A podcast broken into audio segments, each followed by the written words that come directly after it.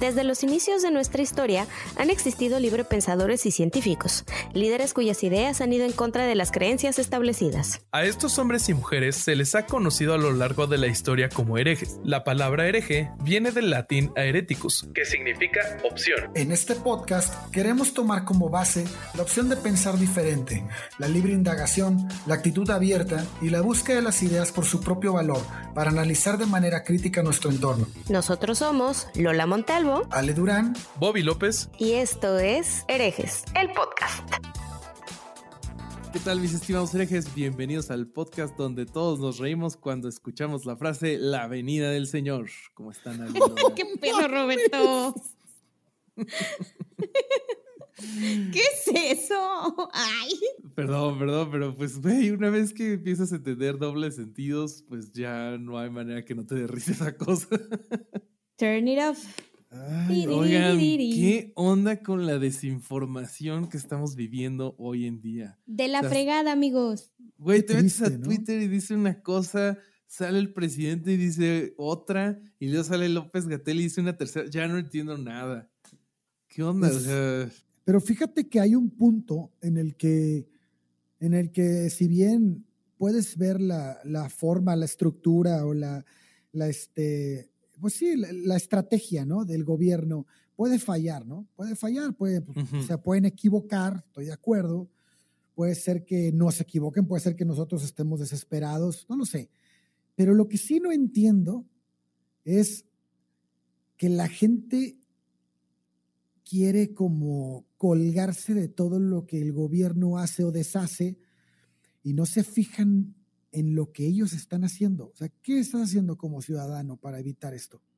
¿Cómo estás actuando? ¿No? ¿Hasta dónde la culpa la tiene el gobierno y hasta dónde la culpa la tenemos nosotros? Yo creo que ahí es muy importante quitar la palabra culpa y empezar a hablar de responsabilidades. Lo que siempre decimos, echarle la culpa a algo no te va a resolver, pero encontrar cuál parte es la eh, de la que tú eres responsable para resolver un problema, eso sí va a ayudar, es parte de la solución. Totalmente de acuerdo. Aparte, creo que también la, responsabilidad va de acuerdo también eh, muchas veces cuando estamos hablando de, de información y desinformación, esta responsabilidad debe de ir de acuerdo a la plataforma que tienes, ¿no? Sea, si eres ahí alguien que en su colonia está diciendo, ay, es que las antenas COVID, las antenas 5G dan COVID, este, pues no es lo mismo a que seas una persona que, que, tiene varios millones de seguidores o que sale en la tele o que es un gobernante y sale a decir algún, alguna tarugada, ¿no? Esa es la parte de responsabilidad de la que habla Lola, ¿no?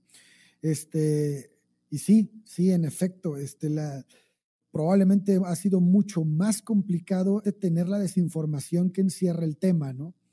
Esta desinformación que se propaga en las redes sociales. Y creo que aquí las redes sociales nos están jugando, pues, eh, en contra, ¿no? Porque tenemos a personalidades de la farándula que propagan información que yo no sé dónde leen, tales como el actor Woody Harrelson o la cantante Mia, que son celebridades y personajes con, influyentes que difunden afirmaciones como la de que la red 5G produce el coronavirus o afecta al cuerpo para que el coronavirus lo ataque. Y caray, estas personas tienen miles y miles de, seguidores. Entonces, este, pienso que ha sido como responsabilidad de todos, ¿no? De, de, quienes leen y quienes propagan la información. Totalmente. Eh, discernir entre las personas que están difundiendo la información, la preparación que tienen, el background que tienen y sobre todo las evidencias que ofrecen para afirmar lo que afirman es responsabilidad de quien lo escucha. Evidentemente la persona que está dando el mensaje tiene la responsabilidad de tener fuentes confiables, pero eso parece que no le importa a muchas personas, ni lo uno ni lo otro y nos dedicamos a compartir eh, material por WhatsApp, por ejemplo, sin siquiera nosotros mismos verificarlo o compartirlo en el Facebook sin siquiera verificarlo. Esto ha traído consigo una serie de problemas de desconfianza, de, de, surgimiento de teorías de la conspiración en muchos sentidos, aunados a los que ya había, ¿no? Eh, vamos a ver en este, en este capítulo que ya teníamos antecedentes de teorías de la conspiración basados en situaciones eh, de décadas anteriores. ¿Ustedes creen que hay alguna que sea, aunque sea ligeramente inocente? Porque yo que no la conozco muy bien, creo que la, la teoría de las de conspiración de las antenas 5G hasta se me hace chistosa. O sea, sí, podría ser que esa sea un poco menos dañina que otras, ¿no? ¿Qué opinan ustedes? Yo pienso que sí, este, a comparación de lo que hemos visto en otras, que vamos a tocar ahorita después de, de esta, eh, que tienen más relación con la salud directamente, y no me refiero que la, que la 5G no se relacione con la salud, pero las que vamos a tocar después tienen que ver con que la gente renuncia a, este, a revisarse, y esto se me hace más, más drástico, ¿no? más, más peligroso. Eh, yo por un lado no desestimaría ni siquiera la teoría de conspiración de la 5G. ¿Por qué? Pues porque como vamos a ver a continuación, eh, ha tenido variantes y entre ellas podemos encontrar explicaciones tan poco razonables como que cuando tú vas al hospital a que te atiendan de coronavirus o de la COVID y te inyectan, te están sacando el líquido de las rodillas, el líquido sinovial de las rodillas para Pero estás mal, estás mal. Es el de la derecha. ¿Cómo? El, ah, es una rodilla en particular. Ah, mira, yo no sabía que el eh, líquido sinovial de una rodilla era diferente una de la otra. Mira, nada más. Sí, sí. Y que este líquido lo utilizan para, para las antenas 5G. Ah, cabrón. no puede ser, güey. ¿Es, en serio? yo, leí tres, yo leí tres distintas que no dicen eso, pero dicen cosas peores, güey. A ver, échalas. Porque esto a mí ya entonces se me son, entonces, son más, güey. Está peor. Sí. Bueno. Es que cada que sale algo le van aumentando. Sí, como que mutan, ¿no? Como que mutan. Sí, como el virus, así mutan. Cada vez es más letal, es en serio. Esto, esto que les cuento, me lo contó mi papá que trabaja en un hospital. Cuando una enfermera le quiso poner una inyección a un lesionado, ni siquiera tenía coronavirus, a un lesionado de un dedo, le iba a poner un anestésico para que se le quitara el dolor y le dijo que no, que porque le iba a, invitar, le iba a inyectar el virus y después le iban a quitar el líquido de la rodilla. no puede no ser. puede ser. Les voy a platicar un poco lo que, lo, que, lo que dijo CNN. Dijo que los funcionarios en Reino Unido han expresado su preocupación de que los recientes ataques a las torres de teléfonos celulares sí señores, han atacado las torres de teléfonos celulares, fueron, fueron motivados por falsas teorías de conspiración. Hay varias teorías que vinculan la 5G con la COVID-19. Hay una simplemente que sugiere que las redes 5G causan COVID. Así, de plano. La red 5G causa COVID-19. Hay otras que dicen que no la causan, sino que causan los síntomas de la infección. Hay otras todavía peores. Estas dicen que la red 5G emite radiación. Fíjate nada más. Emite una radiación que debilita tu sistema inmune y hace que las personas sean más susceptibles a enfermarse, obviamente de COVID. Pues claro. vamos a desmitificarla, ¿no? Vamos a desmitificarla y bueno, como les decía, para esto primero hay que entender cómo funciona exactamente la red 5G.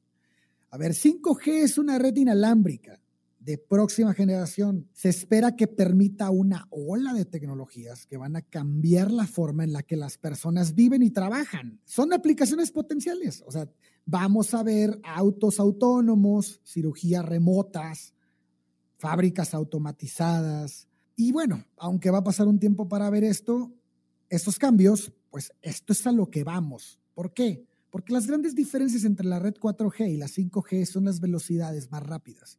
Tenemos un mayor ancho de banda y además tenemos un menor tiempo de retraso en las comunicaciones entre dispositivos y servidores, a lo que le llamamos latencia. Bueno, las señales 5G se ejecutan en nuevas frecuencias de radio, lo que requiere actualizar las radios y otros equipos en torres de telefonía celular. Entonces aquí tenemos los operadores que construyen las redes 5G súper rápidas que van a tener que instalar toneladas de pequeñas instalaciones celulares en postes de luz, paredes o torres.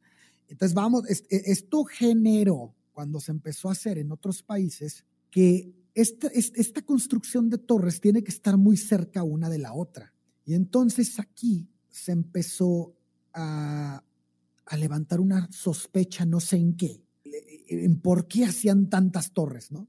¿Por qué hacen tantas torres? ¿Qué, qué están, qué están tramando, ¿no? Estos, estos científicos. Pero ¿por qué las personas están vinculando la red 5G con la COVID-19? No tengo idea, es que no me... Porque tienen el kinder truco. Todavía no llegamos a eso. las redes 5G comenzaron a implementarse en ciudades y países desde, desde 2018, pero fueron más ampliamente adoptadas en 2019. Y ese mismo año, o sea, el año pasado, fue cuando en Wuhan, China, tuvo el primer brote de coronavirus en el mundo. A ver, pero déjame entender. O sea, en Wuhan hay una fábrica de antenas. Ahí, ahí, voy para allá, voy para allá. Ok, ok, ok. La gente en Internet compartió dos mapas de Estados Unidos, sugiriendo que las áreas donde se habían visto más afectados por la COVID-19 eran lugares que habían instalado redes 5G. Y esta red 5G se habían metido también, se habían instalado también en Wuhan. Y esa fue la forma en la que hilaron. Hazme el favor. O sea, es, una falacia de. ¿Cómo se llaman estas falacias? Ay, chihuahuas. De causalidad. sí, sí, de causalidad. Ajá. O sea, ellos dicen, allá dio coronavirus y había red 5G. En, en Estados Unidos, el área donde más había coronavirus, había red 5G. Sí, también había zacate, güey. El zacate no, pues, no produce el pinche coronavirus, güey. O sea, por favor, o sea, no, no, no entiendo cómo logran relacionarlo. O sea, o sea, en una teoría de conspiración siempre vemos esto, ¿no? Siempre vemos estos, estos, este, estas formas de concatenar las cosas. Como explicaciones flojas, ¿no? Claro, claro. Lo que sea, lo que sea que haya igual, eso ya, ya, este, ya guarda relación entre sí y produce algo. No sé cómo llegamos a esto de esta manera, pero bueno. Y es que, es que además yo no le veo la relación, o sea, de todas las variantes que explicaste, o sea, ¿qué tiene que ver un virus con esto? ¿Qué tiene que ver estas? O sea, nos estás explicando que tuvieron que poner un montón de antenitas chiquititas por todos lados y que tienen que estar más cerca, pues porque son de menor potencia, porque no atraviesan paredes. ¿Cómo va a atravesar tu cuerpo? Lo que pasa es que, lo que, bueno, eso ya se me hace un tema todavía más elevado para la gente que cree en esto, porque chécate los argumentos. El otro argumento es, las dos eran áreas metropolitanas. Ah, no, pues muy bien. O sea, por eso te digo lo del pasto, güey. Pues no, mames, también había calles, entonces, o sea, tienen muchísimas cosas en común. Sí, claro, o sea, si le quieres, si le quieres buscar relaciones o cosas en común, pues va a haber miles. Pero pero es como, cómo concatenas esas cosas que tienen en común con el coronavirus. No lo sé, no lo sé. Entonces, son, los dos son, gran, eran, son grandes centros de población que son más vulnerables a la propagación del coronavirus. Ok, esto es cierto. ¿Por qué? Porque entre más gente hay, pues más gente se enferma, pero bueno, eso es lógico, ¿no? Claro.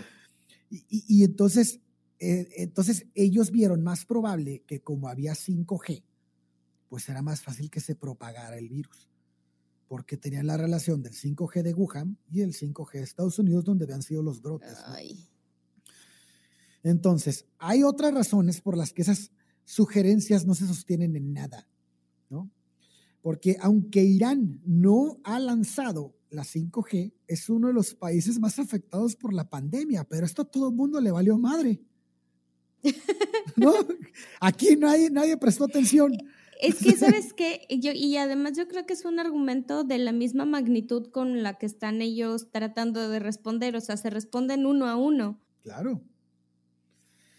Pero bueno, muchas de las teorías de conspiración 5G COVID-19, diagonal slash COVID-19, están, están, vinculadas a grupos que han afirmado que han afirmado durante mucho tiempo que las ondas inalámbricas causan cáncer.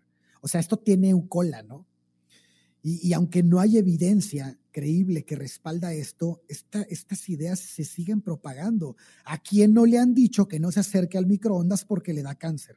Ah, sí. Güey, güey, güey, güey. Mi papá nunca quiere tener microondas por eso. O sea, pues, un buen rato que no dejaba que mi mamá comprara un microondas porque el microondas causa cáncer. A mí mis primas me quitaban de enfrente. Eso, eh, claro, eso lo hemos escuchado desde que salió el chingado microondas, güey. Sí, desde hace mucho, mucho tiempo que las palomitas de microondas eran así como wow y me quitaban de enfrente cuando se estaban haciendo las palomitas.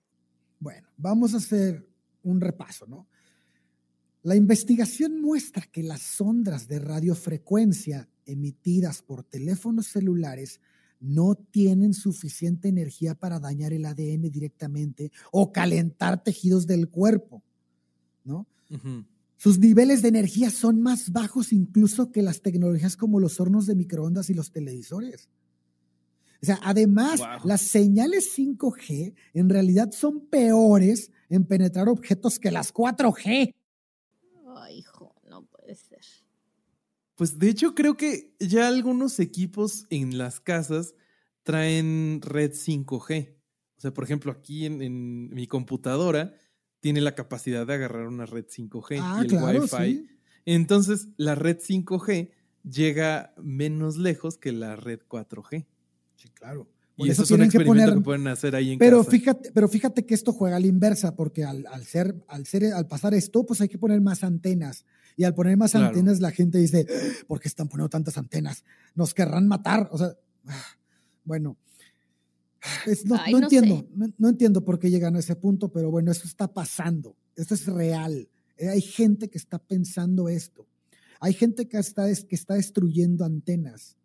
Hay, no, sé si, no sé si se toparon con la noticia que en algún lugar del Medio Oriente destruyeron todo un campo de energía solar de celdas solares. No. Sí, lo destruyeron a martillazos. Ah, porque era porque era del diablo, no sé, porque eran cosas así que no que dañaban al mundo.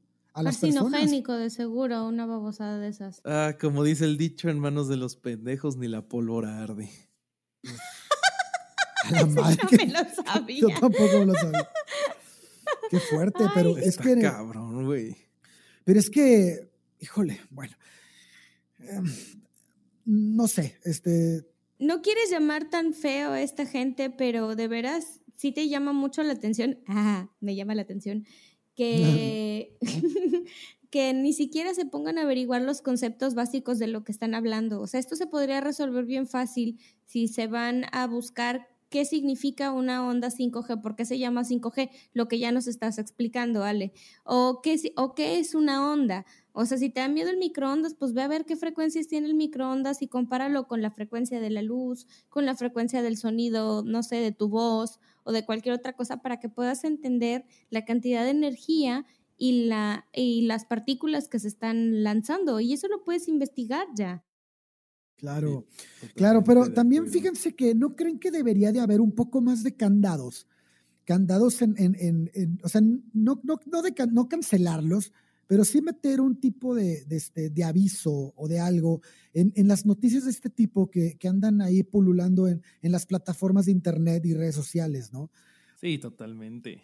No, no puede ser que, que, que, que, la gente no sea prevenida de, de, que esto no tiene sustento científico. Es que, Ale, aunque se los digas, le creen más al monito que dice que, es que eso es lo que preocupa, al monito que dice, es que soy doctor en Honduras y entonces yo les recomiendo que tomen ácido clavulámico y no sé qué otra cosa con amoxicilina para, para prevenir el coronavirus. No, señor, esos son antibióticos. Los antibióticos son para las bacterias. Esto es un virus.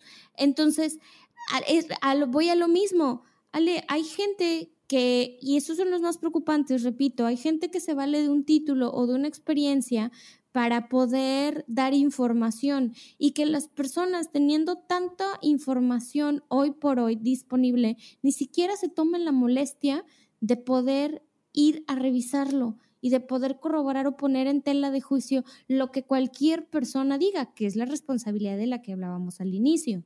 Claro, claro, totalmente, totalmente. Y, y a mí esto me manda a otro lado. La red 5G va a cambiar el mundo La red 5G va, va, a cambiar completamente nuestra forma de vivir. Y saben qué? Va a provocar que muchos más sobrevivan. Porque va a haber operaciones a distancia. Te va a poder operar una persona en Irlanda, tú viviendo en Tampico, Tamaulipas, güey. O sea, es, es, es lo que viene, ni siquiera tenemos la capacidad de dimensionarlo. Y, y, probablemente el daño de romper antenas, al menos para mí, no, todavía no es tan drástico, tan, tan preocupante como el daño que ocasionamos al temerle a un termómetro, al temerle a, la vacuna, al temerle a, a cosas que realmente te van a matar. ¿Y por qué te van a matar? Y no solo a ti, vas a matar a más personas. Porque si tú no te tomas la temperatura porque piensas que los rayos infrarrojos de un termómetro te van a matar tus neuronas, entonces tú probablemente entres a un súper enfermo y vas a contagiar a decenas de personas y personas de tercera edad y vas a prácticamente a aniquilar a la población por tu ignorancia. Y esto es solo por tu ignorancia. O sea, realmente no quieres cargar eso. Infórmate, lee, lee carajo, lee. Tienes, tenemos que leer y tenemos que saber qué leer. Y en esto estamos fallando todos, los divulgadores científicos, el, gobierno, la televisión, el Internet, todos estamos fallando. La divulgación de material que realmente importa, que tiene fundamento científico, que tiene bases, no son los más fáciles de encontrar. Y esto debe cambiar. Señores, tenemos la responsabilidad de difundir material que realmente tiene pruebas. Pruebas que tú, aunque no seas científico, aunque no tengas un vocabulario avanzado, puedes revisar y consultar, abriendo la cabeza, aprendiendo términos un poquito más fuera de lo común de lo que estás acostumbrado. Es imperativo, es obligatorio que comencemos a expandir este tipo de conocimiento básico para que podamos acceder a la información que Alejandro comenta. Es responsabilidad de la sociedad, no de nadie más, de nosotros mismos, darle difusión al material que realmente te va a ayudar. Claro. Justo sobre el punto que estaba haciendo Ale ahorita de que ok, sí tenemos que leer, pero tenemos que leer e informarnos desde las fuentes correctas. Eh, sobre esto viene el siguiente tema, que son los antivacunas. Uy, uy, uy, un tipo especial. Los antivacunas son una clase muy especial de conspiranoico porque cuando te argumentan a favor de su postura, ellos sí te citan un estudio un estudio muy, muy particular. Entonces, para explicarles la, historia de las antivacunas, los voy a llevar un poquito al pasado, a 1998, cuando el doctor Andrew Wakefield publica en un humilde diario de divulgación científico llamado The Lancet eh, un estudio que realiza sobre... Muy humilde, ¿eh? es uno de los principales. Lola nos, ya nos ha platicado de él antes. entonces, en The Lancet, Andrew Wakefield publicó un estudio que realiza sobre 12 niños en el que concluyó que había una fuerte correlación entre la vacuna triple viral, que es la de sarampión, rubeola y parotiditis, y el autismo. Para quien nos escucha desde Estados Unidos, o desde algún país este, que habla inglés, la triple viral es la MMR vaccine. Entonces, a partir de esto, se inician numerosos estudios en los que se intentó corroborar los resultados de Wakefield, pero esto nunca se logró, nunca se pudo replicar los resultados. Entonces, eso hizo que The Lancet retractara el artículo de Wakefield. De hecho, si te metes ahorita al artículo este, que está publicado ahí todavía y sigue, tiene este, en letras rojas por todos lados, retracted. Y pues esto no es tan común. Lo que es importante de que se retracte el artículo es que la gente antivacuna sigue entrando a este artículo, ve que tiene el letrero rojo que dice retracted y lo sigue citando, porque para ellos, como decía Lola, eh, esto le da más fuerza. Es como, ah, lo están censurando porque el gobierno, porque las farmacéuticas. Entonces esto le da fuerza en, su mente conspiranoica al, al concepto. Pero unos años después de, de, que se publicó y de que después se retractó esta investigación, en 2011 el British Medical Journal publicó una investigación en la que se reveló que Wakefield recibió pagos de abogados que estaban demandando por supuestas lesiones por vacunas y que varios de los padres de los niños del estudio de Wakefield eran de los demandantes, o sea, conflicto de intereses. Pero al por mayor. Sí, sí, sí. Esto hace que Wakefield pierda su licencia médica y que quede completamente desacreditado como científico. No, bueno, claro, era lo, eh, merecía cárcel. Lo menos, sí, totalmente, porque eso atenta contra la salud de muchas personas. Claro. No, dice, o sea, ah, esto también lo publican en esta misma investigación. Aparte de los, la, esa, esa investigación fue totalmente antiética. Se, hay registros de que a los niños les hacían pruebas en que eran tan dolorosas que tres adultos los tenían que detener para poderlas realizar. O sea, el tipo era un monstruo, es un monstruo, creo que sigue vivo. Y, puede haber quien nos diga que no se ha investigado suficiente esta correlación entre el autismo y, el, y la vacuna triple viral, pero por si queda alguna duda, les podemos poner como ejemplo el estudio sistemático de Vittorio de Micheli, Alessandro Rivetti, María Grazia de Balini y de Carlo di Pietrantonio, que fue que se hizo sobre 14.7 millones de niños donde no se encontró ninguna correlación entre la vacuna y el autismo. Increíble. Entonces, y además... Increíble que se siga utilizando el otro, ¿no? y, más, o sea, con 14, para empezar retractado, y con 14, con 14 sujetos de prueba, o sea. No, 12, ni siquiera, ojalá 14, 12. Es nada, güey. No, no es nada, claro que no. Y luego, peor tantito, la evidencia sugiere que el autismo tiene causas genéticas.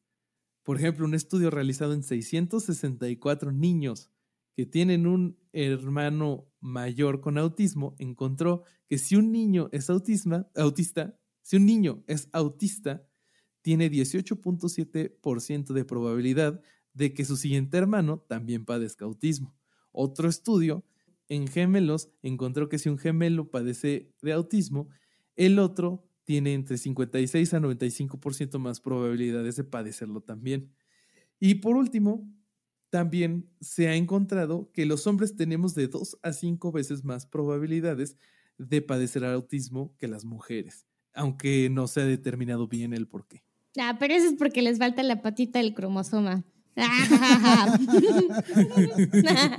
Maldito cromosoma y chafa.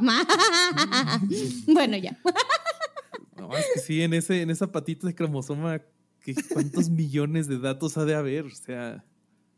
Pero bueno, ese no es el punto. O sea, los, los antivacunas, entonces ya de aquí se tienen que torcer en un pretzel para poder justificar su postura, ¿no? Y una de las cosas que más seguido dicen es que las vacunas contienen químicos. obviamente todo. No me digas. Oiga, señor, ¿ya se vio la panza? Usted tiene un químico que se llama ácido clorhídrico en el estómago. A ver.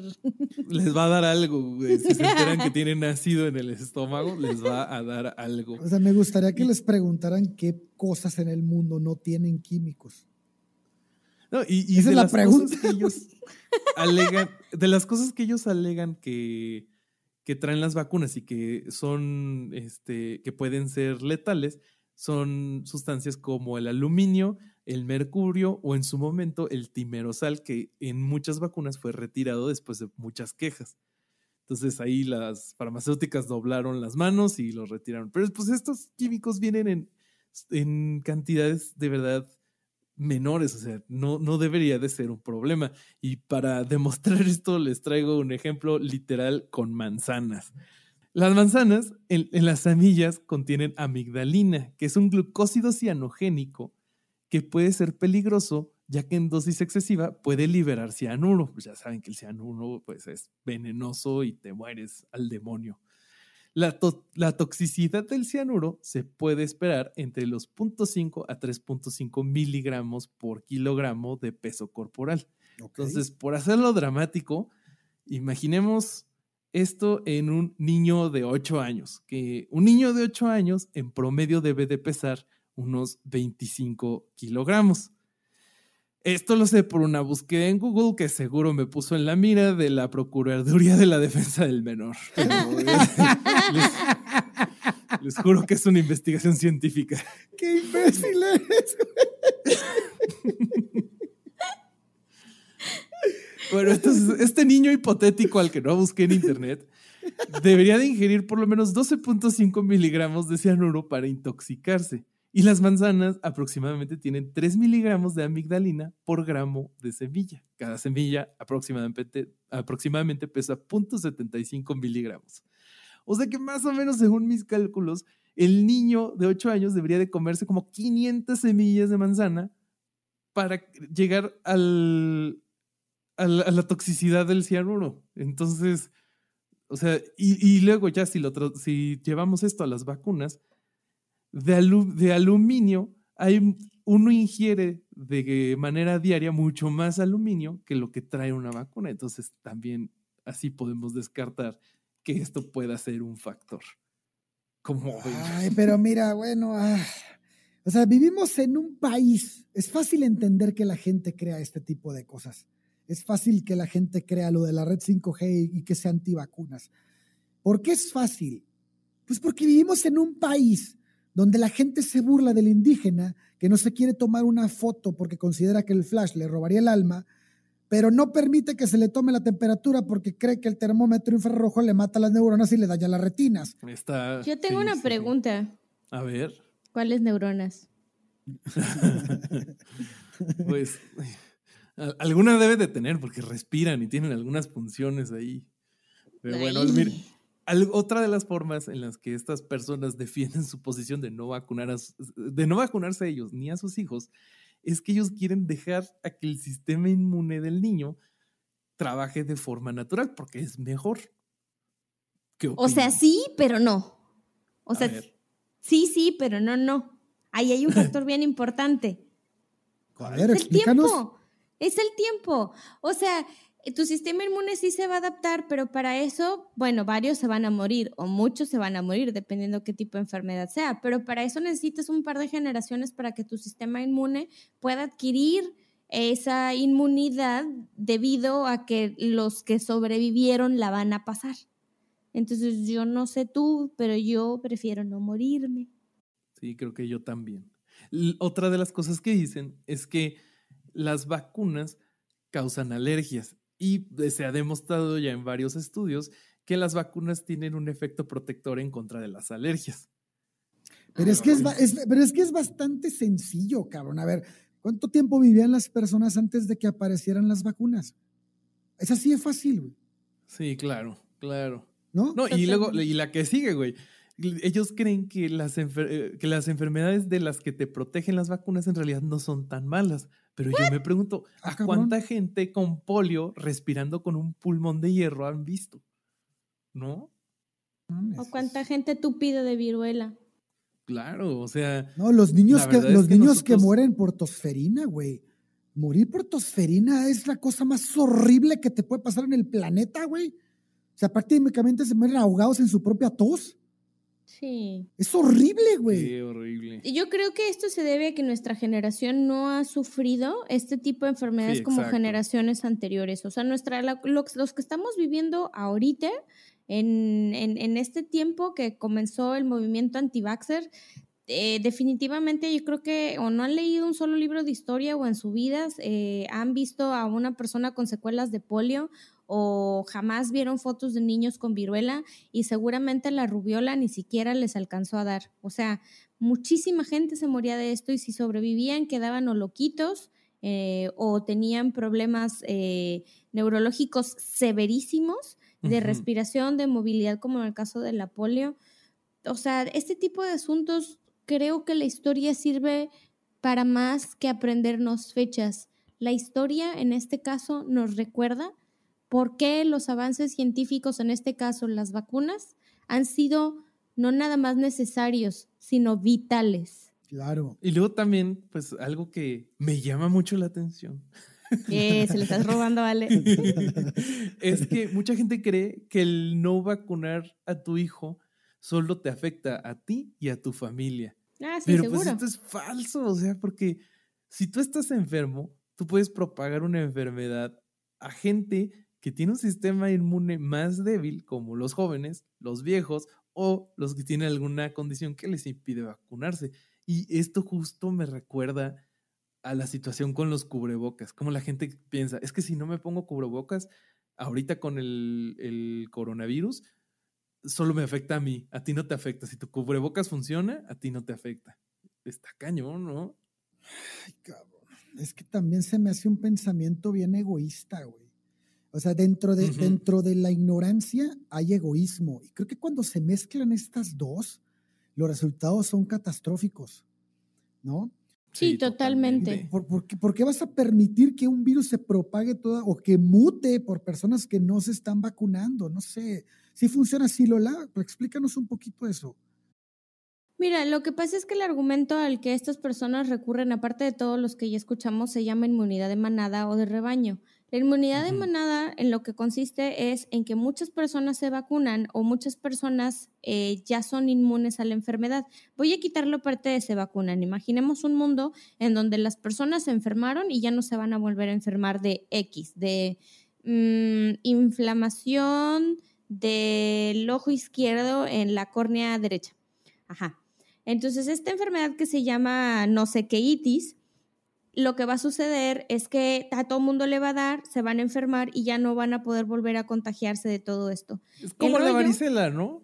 Exacto, que, lleva, que te llevaban a que te conozco, contagiaras. Ajá, ya, ya todos nos dio. Entonces hay bien poquitos casos activos. Sí, el problema es que la varicela solamente es mortal cuando se complica con casos de estafilococcus, por ejemplo. Entonces son complicaciones raras, pero en el caso de coronavirus, en el caso de VIH-Sida, en el caso de viruela, en el caso de rubiola, en el caso de sarampión, en el caso de influenza H1N1, de este tipo de enfermedades que son muy contagiosas, muy, muy contagiosas, cuando tienes que tener aproximadamente el 95% de personas con esa inmunidad. Y el rollo con todas estas enfermedades es que te matan antes de que puedas adquirir esa inmunidad. Entonces, eh, si tú no te vacunas y no vacunas a tu familia, entonces una, o te mueres y dos, la vas a contagiar a otras personas. Y la inmunidad de manada o de rebaño nunca se va a lograr. Claro. Y entonces, pero, y, y si, si todavía no tenemos vacunas, pues ahí es donde vienen las medidas para reducir el nivel de contagios, ¿no? Como estábamos diciendo, los cubrebocas. Aquí hay algo con, aquí hay algo con la parte de los cubrebocas. Miren, eh, es muy importante para el caso de los coronavirus y de enfermedades que son de afecciones respiratorias entender que los cubrebocas están hechos de diferentes materiales. Hay materiales que son mucho mejores que otros.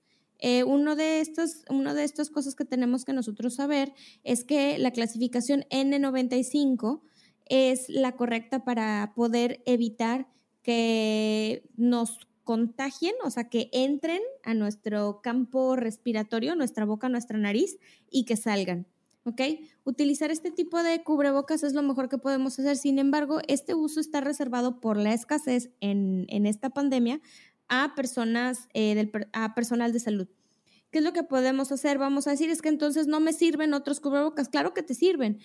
No sé si te has fijado, pero cuando tú hablas, eh, muchos escupimos y no nos damos cuenta. Y de repente ves la gotita de baba que hace un arco y que va corriendo hacia la otra persona.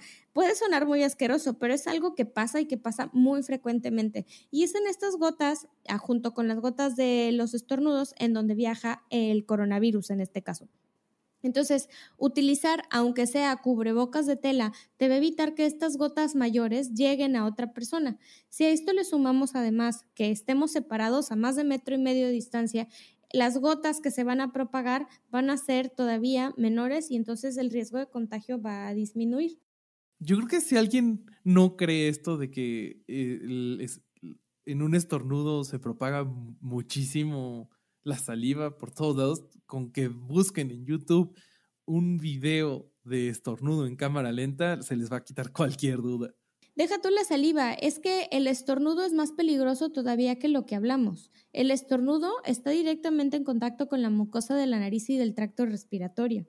En la nariz es donde tenemos todos los pelitos, o sea, si ustedes se meten el dedo a la nariz se van a dar cuenta no que tienen pelitos, señores. Déjense ahí. Es normal, no se los corten, no se los arranquen. Esos pelitos lo que hacen es atrapar un montón de partículas de polvo, pero además los mocos que tenemos en la nariz son los que salen disparados y si llegas a tener este virus ahí atrapado, porque para eso es, para que se quede ahí pegado y no pase a los pulmones o a la garganta y pues no te enfermes. Entonces, ese es, el, ese es el problema con los estornudos, que además sus gotas son muy, muy finas. Ahora, hay otra cosa, aquí, no sé si ustedes lo han escuchado, pero a mí ah, me, me molesta sobremanera escuchar gente decir que el virus no existe. Ah, no, ah, eso sí, yo no lo he escuchado. Ah, no, sí, sí lo he escuchado. Pero, o sea, y lo justifican con que es una forma de manipular y De control, de control. Casi todas las teorías de conspiración tienen que ver con el control de masas. Sí, totalmente. Esas son las justificaciones. Básicamente no me, voy no me voy a ir muy lejos con esto, pero decir que el virus no existe es contrariar el montón de imágenes de microscopía que hay al respecto de esto. Además, no es el único virus en el planeta Tierra. Hay muchísimos, muchísimos virus. La familia de coronaviridae, ¿ok? O coronaviride, que es como se debería pronunciar, es enorme, enorme. SARS, MERS, todos estos síndromes, el síndrome agudo respiratorio, que es el SARS, el síndrome agudo de Medio Oriente, que es el, el MERS, el Middle East, todos estos también son coronavirus. Lo que sucede es que el SARS-CoV-2 que produce la COVID-19 es muchísimo más contagioso que los otros. Por eso estamos viendo esta pandemia. Entonces, hay evidencia fotográfica al respecto de la existencia de este virus. Ya sabemos hasta el peso molecular del virus, sabemos el tamaño y por eso podemos saber en qué, eh, en qué tipo de gotas de saliva, de moco y de, qué tamaño se puede propagar. Y por eso las distancias están diseñadas para eso. Hay estudios que ya respaldan cuánto, cuánta distancia puede, puede, a cuánta distancia puede caer el virus a partir de tu estornudo. Entonces, la Susana distancia no es gratis, señores, ya está respaldado. Me encanta como todos decimos la Susana. La Susana distancia. Oye, pero a ver, ¿por qué creen que triunfen? ¿Por qué creen que triunfen las teorías de conspiración? ¿A qué creen que se deba? Pues yo creo que es esta manera de la gente de intentar entender su mundo de manera más simple, ¿no? O sea, como dice Joe Rogan en uno de sus beats de stand-up, güey, la realidad es, o sea, da miedo, güey. Y cuando te pones a pensar en cómo es la realidad, si te sacas de onda, ¿no? O sea, Joe Rogan dice, güey, estamos en una roca que está girando y que viaja alrededor del cosmos a millones de kilómetros por hora. Además, nos está calentando una bola de fuego que la necesitas para vivir y para tener vitamina D, pero además a la vez te quiere dar cáncer y si te le quedas viendo te quedas ciego. Está cañón, güey. O sea, y, y, esa es la punta del iceberg, güey. O sea, la realidad da miedo. Entonces, tener, hacer como que sabes algo, yo creo que te debe dar algo de sentimiento de control, ¿no? Fíjate que Michael Barkum, que es un profesor emérito de, ciencias políticas, dice que hay tres puntos y explica lo que un análisis convencional no revela. Dice que las teorías conspiranoicas dan sentido a un mundo confuso. Uno. Dos, dividen en fuerzas de luz y oscuridad. Y tres, presentan, se presentan como un conocimiento secreto, ignorado y no apreciado por todos los demás. Chale. Entonces, está cabrón, ¿no? O sea. Me suena, me suena, güey. dice, este, este, esto, el tercer punto a mí se me hace el más fuerte, porque te da como un sentimiento de exclusividad, así de yo sé algo que tú no sabes, güey. Yo domino un tema que tú no dominas. Mándelo. Pero es que ese punto es lo que se me hace más ridículo. Porque cuando tú le empiezas a hablar a la gente de este tipo de cosas y le dices, no, pues es que un virus es una cápside. Y luego, luego es como de, ah, pues no entiendo. O sea, esa es la exclusividad que estás buscando. Si vas a creer en una teoría de conspiración, pues mejor, si quieres exclusividad, ve al diccionario, busca que es una cápside y vas a ser eh, del porcentaje chiquitito de personas que saben que es una cápside viral. Eso es exclusivo. Sí, pero fíjate, ahora compáralo en otras creencias. Pasa algo muy parecido, ¿no? Si tú, si tú hablas con una persona súper creyente, te va a decir, o no, no, ni siquiera tiene que ser súper creyente, te va a decir creyente que normal. tú no vas a poder entender a Dios, pero Él tiene una manera de pensar que siempre va a ser buena para ti. Y todo lo que te pase en la vida es porque Él lo decidió. Y entonces te debes de sujetar a eso. Es eso, yo, yo sé la verdad porque yo conozco a Dios y te estoy instruyendo de cómo es la verdad. Es el mismo, es el mismo pensamiento de conocimiento secreto que tú ignoras, pero que él sabe. Y que, eh, eh, y, que, y que sabe y que no todos saben, ¿no? Yo soy el que sabe esto y te voy a explicar cómo está el pedo. Y aunque no tengo fundamento y aunque no lo entiendo, tienes que confiar en esto como mero. Sí, no, no tengo pruebas, pero tampoco tengo dudas. Exacto. Chale. Oigan, chicos, ¿alguna otra teoría de esto que quieren saber? Este. El termómetro, el termómetro infrarrojo, por ah, favor. A ver, argumento número uno para poder desestimar eh, la teoría conspiranoica de que el termómetro te mata las neuronas. Eh, vamos a ver la definición de la luz. La definición de la luz. Em, son fotones, ¿no? Son fotones, son partículas que tienen un doble comportamiento de onda. Así es, onda y masa. ¿Ok? Y tienen masa, ajá, exactamente. Entonces, si tú te vas a buscar qué es la luz eh, o qué es el espectro visible o qué es el espectro electromagnético, en el espectro electromagnético es lo más amplio que vas a encontrar, ¿no? Dentro de ese espectro eh, electromagnético vas a ver la luz. La luz visible está desde el lado rojo, que es lo menos energético, a lo lado azul, que es lo más energético. El lado azul, vamos a empezar de lo más energético a lo menos energético, ¿ok? Lola. Ajá. Si no me equivoco, esta es una aportación de Newton, ¿no?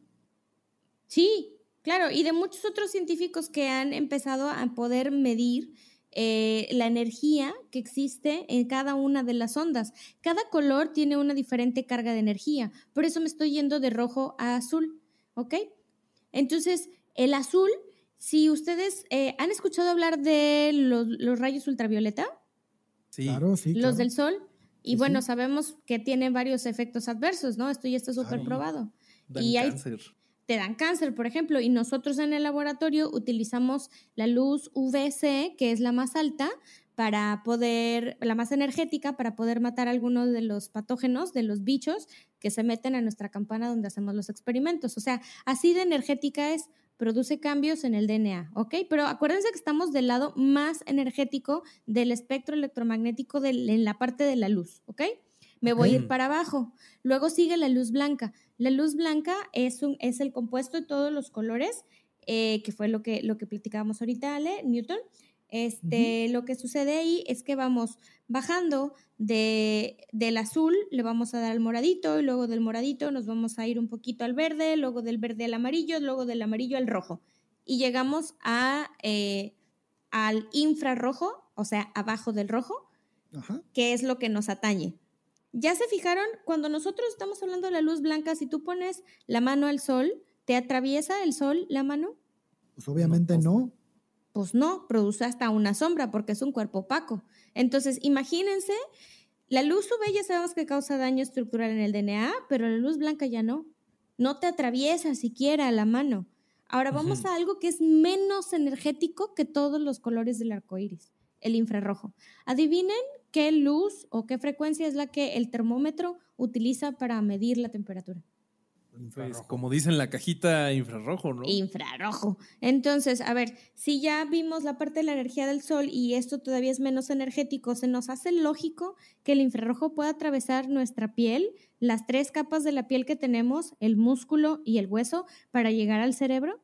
Pues no. Entonces, ese es el argumento principal, o sea, lo más fácil que tú le puedes explicar a alguien para que para descartar totalmente lo del lo del infrarrojo. Entonces, pues para eso tenemos que leer un poquito, pero no es nada complicado. O escuchar este podcast. O escuchar pero este es que Si todo este espectro de luz emana del sol, Es decir, cuando tú tomas el sol en la playa, te están dando todos estos rayos.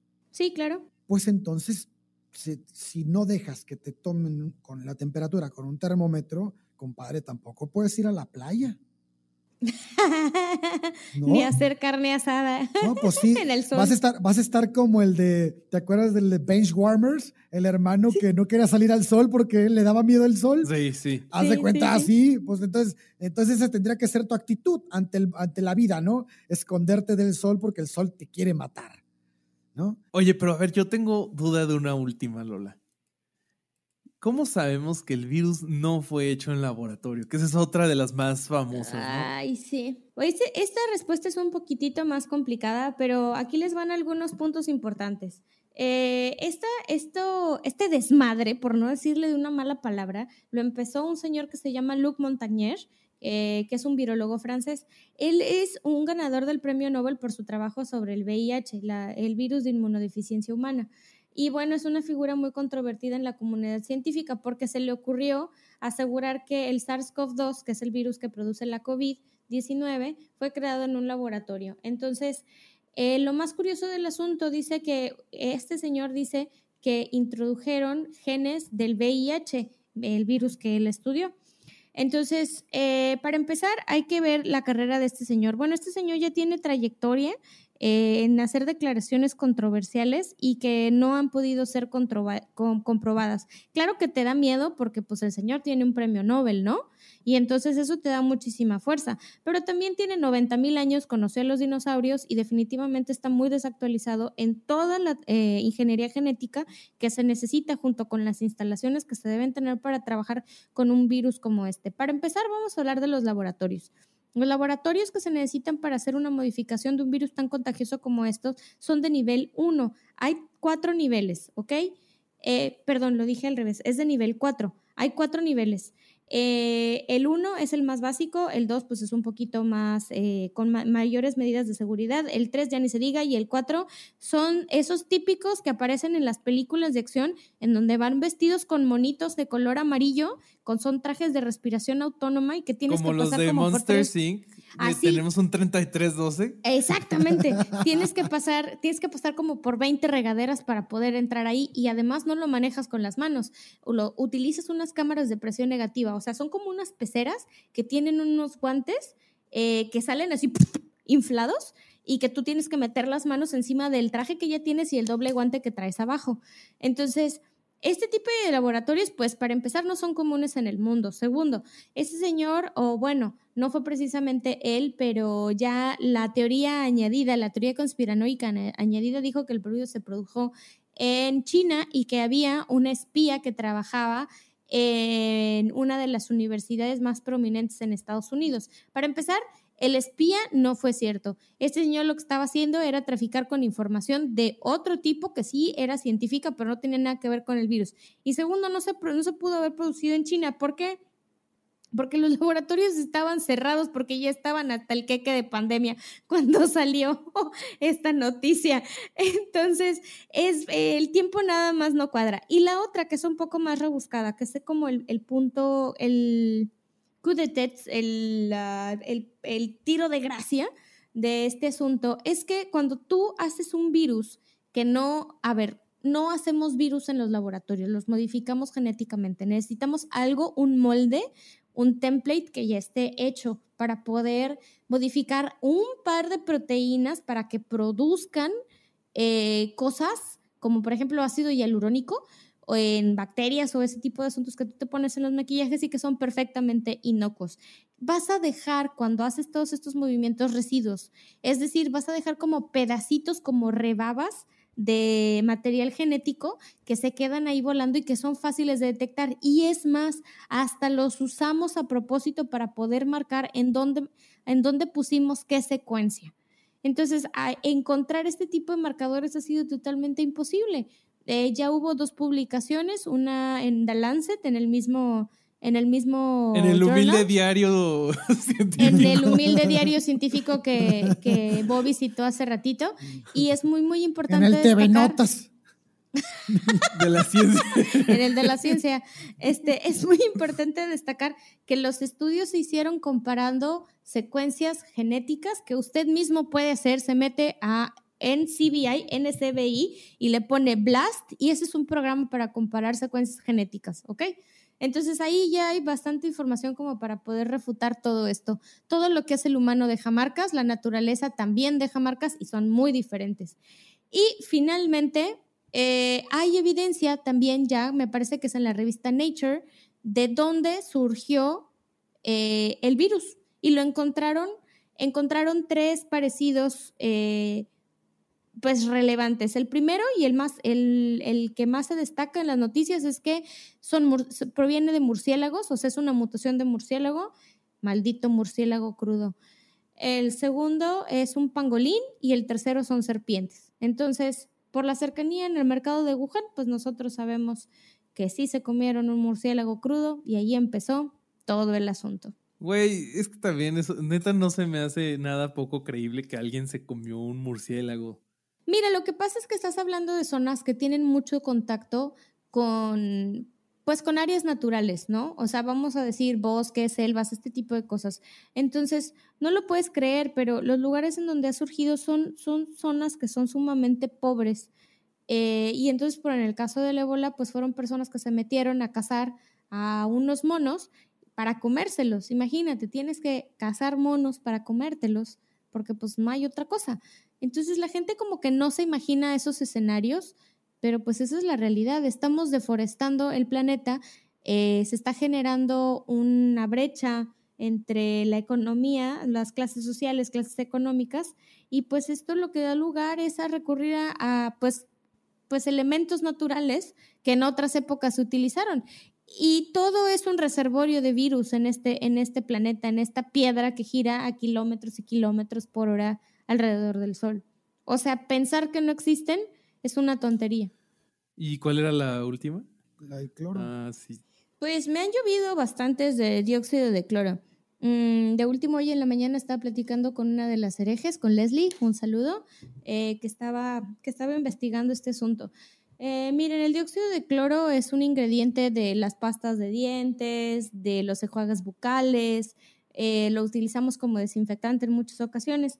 Sin embargo, eh, se está utilizando como método preventivo para no enfermarte de, eh, de COVID, de la COVID. Y también se utiliza cuando, o lo están utilizando cuando ya están enfermos de la COVID, ¿no? Entonces, lo que sucede aquí es que el dióxido de cloro es un oxidante fortísimo. O sea, no por nada lo utilizamos como desinfectante. Los artículos que hay y que lo respaldan son precisamente de infecciones bucales en su gran mayoría y algunos de los PhDs que lo defienden pues tienen títulos en psicología, no tienen ningún título en nada molecular o bioquímico o de virología. Entonces es de preocuparse de dónde sacan las fuentes de información estas personas. Lo que se está recomendando, porque hay muchos, muchas variantes de esto, es que se tomen unas gotitas de esta cosa que viene en un preparado doble, que creo que la marca comercial es MMS. Entonces lo que haces es mezclar dos sustancias que te van a dar el dióxido de cloro y te lo tienes que tomar eh, diluido en agua. Que es, el, mm. que es el clorito sódico y el ácido cítrico, ¿no? Pues sí, se supone que eso, es la mezcla que te va a dar, que te va a dar este, el dióxido de cloro. Em, ahí hay que destacar una cosa. La primera sustancia que mencionó Ale es el componente del cloralex. Mm, si alguien se quiere echar un trago del cloralex, pues denle, pero no se los recomiendo. No lo haga, compa. El ácido cítrico, pues se supone que es un activador, ¿no? Eh, hay varias formulaciones de esto. Lo preocupante también son las fórmulas caseras. A esas, por favor, ni siquiera las pelen. Tomar dióxido de cloro lo que va a hacer es matar todos los epitelios que tienes. ¿Qué es un epitelio? Es la capa de células babosita que tienes en la boca, que cuando te muertes siente como un moquito, como un pellejito que, que se desprende y que cicatriza bien rápido. Bueno, el epitelio o la mucosa está en todos lados, en la nariz, en la boca, en la laringe, en la faringe, bueno, recubriendo la faringe un pedacito, no toda, en los pulmones, en los bronquios. Entonces, cuando tú te tomas esto o te lo comes, lo que haces es debilitar estos epitelios. Y pues bueno, evidentemente esa es tu primera defensa. ¿Se acuerdan que les decía de los mocos de la nariz en donde se quedaba el virus atorado? Así es. Bueno, pues es precisamente lo mismo. Esa misma capita, esa mucosa, está en tu tracto digestivo, en tu esófago, que es donde te estás tomando eso, y encima pues va a llegar al ácido clorhídrico, clorhídrico de tu estómago. ¿Qué pasa con esto? Bueno, eh, si tú te lo tomas de... La concentración es la clave aquí. Te están pidiendo que te tomes diario un poquito, un poquito, un poquito, un poquito. Entonces esto se va acumulando, lo que va a generar una toxicidad a largo plazo encima de todo lo que estás, de todo lo que estás destruyendo al paso de, de esta supuesta cura milagrosa, ¿no? No sirve para absolutamente nada tomado. Al menos no hay pruebas científicas con una cohorte, o sea, con un grupo de gente que nos pueda dar evidencia. Todo lo que hay es anecdótico. Y bueno, está bien que sea anecdótico porque esa es la primera, la primera parte del método científico. Existe una observación. Pero por lo pronto, los datos que tenemos hasta ahorita nos dicen que mata las células de la mucosa y que puede provocar muchísimos más problemas, como por ejemplo una diarrea severa. Entonces, creo que no es nada conveniente estar consumiendo este tipo de productos que no te van a traer ningún beneficio a la salud, que sí te pueden dañar y que sobre todo te lo están vendiendo sin saber exactamente qué es, cómo funciona, cuál es la dosis adecuada, si es que la tuviera, porque no hay pruebas todavía. Evidentemente, estar cerrados a la investigación de este tipo de productos es un error. No debemos cerrarnos a la investigación. Debemos llevar a cabo la investigación para saber si realmente esta información anecdótica contiene algo de verdad. Este tipo de cosas pasó con la aspirina, por ejemplo. O sea, la corteza de sauce se llevó a un laboratorio y ya se averiguó cuál era la sustancia activa. Muy probablemente el dióxido de cloro no vaya a traer nada, pero de todos modos siempre es importante refutar o aceptar las cosas con información que esté validada. ¿Ya se durmieron? No, no, no, estamos escuchando muy atentamente. Estamos poniendo atención. Nos estás, dando clases. Ya. Pues chicos, no sé qué otra duda tengan al respecto de esto. Eh, yo creo que... La audiencia va a quedar armada hasta los dientes para combatir a los conspiranoicos. Quiero nada más hacer hincapié en un punto que, considero que es importantísimo destacar. Ahorita tal vez no lo podemos ver algunos, otros ya lo están viendo, pero el, el tiempo nos va a decir y nos va a marcar cómo los profesionales de la salud se han puesto el overall se han, sido nuestros héroes, se han muerto en la plancha, eh, han dado el 110, 130, 150%. Cuídenlos, no los llenen de cloro, no los, no los, no los agarran a golpes porque se murió un pariente. La gente muere, esto es real, la gente muere y va a morir mucha más gente. Y lo más triste es que la gran mayoría de esas personas van a morir por una cosa que no debería de estar en nosotros y es la ignorancia, la carencia de pensamiento crítico. Y créanme que los que se están dedicando a cuidarnos, a curarnos, deben de ser tratados como lo más preciado que tiene nuestra sociedad hoy en día. Los científicos, los doctores, todas esas personas, en verdad que deténganse tantito a, pensar en, en, todo lo que está sucediendo y cómo estas personas realmente se están comportando como unos verdaderos héroes. Así es. ¿Tú, Lola? Enfermeros, camilleros, enfermeras, camilleras, gente de limpieza, gente de intendencia, administradores. Trabajadora social psicólogas, también psicólogos, gente, todas las personas que están laborando como personal de salud tienen mi más completo y profundo respeto y admiración. Nuestro. Hablo por los tres.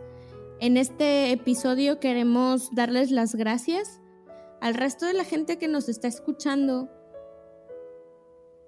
Quiero darles las gracias por por ponernos atención hoy, porque fue un tema complicado, pero quiero pedirles, quiero rogarles que se informen y que informen, que funcionen como antenas 5G para distribuir información que sí esté comprobada y que no nos vaya a ganar la ignorancia.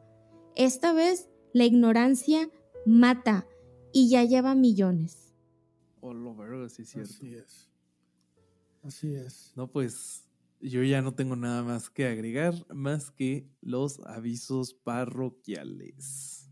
Venga. Em, ¿Cómo van a estar los viernes, Ale? Que ya tenemos nueva dinámica. Bueno, después de hoy quedan este, fijos los viernes de preguntas. Eh, les recomendamos que pusimos el viernes porque, bueno, pensamos que para el viernes la mayor parte de nuestra audiencia ya escuchó el episodio del domingo y podemos hacer un intercambio de, de preguntas y respuestas eh, con base en, en, el tema que se tocó, ¿no? Estaría muy padre y, y, nos encanta platicar con ustedes y ya saben que todo lo que nos escriben lo contestamos y intentamos hacerlo muy rápido y bueno, pues este, así vamos a estar, así vamos a funcionar y eh, no duden en, en, en participar y, y en, comentarnos cualquier duda. No hay preguntas tontas, no hay preguntas malas, no hay preguntas que no se deban hacer. Todas las preguntas son aceptadas y tendrán su respuesta. Incluso nos llegaron ya ni siquiera preguntas, sino mensajes, este, nos llegaron historias, vivencias de diferentes personas. A todos les contestamos, nos encanta saber de ustedes. Esta dinámica del viernes de preguntas la encuentran en Instagram. Este, nuestra cuenta es hrjs-ep de herejes el podcast. Si no, está en la descripción del capítulo. Otra cosa, la... eh, otra cosa que, que, quiero agregar, perdón, Bobby, es que escribieron, Ajá. escribieron, no me acuerdo el nombre, pero me escribió una persona que, que me dijo que, que qué padre que contestábamos, que no creía que fuéramos a contestar. Pues ahorita les digo, ustedes hacen el programa, por ustedes estamos sí, aquí sí, hablando. Cierto. Entonces, no hay nada que agradecer, más bien nosotros les agradecemos a ustedes Así de poder, es. de estar escuchándonos, de estar tomando el tiempo de escucharnos, a veces, casi en la mayoría de las veces, más de una hora. Y en verdad que no, no, este, no nos den las gracias por eso. Es, en verdad que lo hacemos con todo el gusto del mundo y, y más bien las gracias son para ustedes. Claro, aquí herejes no somos Lola y yo, herejes somos todos. Ah, también la, la, otra cosa nueva que vamos a tener va a ser el Coliseo de las Ideas. Y ese, esa dinámica a mí me tiene muy emocionado. Vamos a tener Así debates es. formales. El primer debate va a ser sobre el aborto. Vamos a tener dos personas, una hablando a favor, una en contra. Nosotros no tomamos parte en el debate. Alguno de nosotros va a moderar. Y pónganse atentos porque a esto vamos a invitar a quien sea. No tienes que ser famoso, no tienes que ser este científico ni nada. Con que tengas una opinión, con que, una opinión que defender y las ganas de defenderla, con eso puedes participar. Entonces, esténse atentos y también escríbanos. Ding, ding, ¿Algo ding. que, ¿Algo más que agregar, chavos? No, nada, solo que el tema del Coliseo de las Ideas se va a dar el primer sábado del mes y se va a llevar a cabo el debate el último sábado de ese mes. Entonces van a tener aproximadamente un mes para prepararse bien y para tener una muy buena contienda. Este, ¿qué más? Este, no, nada más, Bobby, era todo. Bueno, pues este, ya saben que si quieren apoyar nuestro proyecto, también nos pueden apoyar en Patreon, patreon.com, diagonal herejes el podcast. Y pues ya, vámonos de aquí, que ya hace sueño. Aquí espantan. Besitos. Un abrazo a todos. Bye.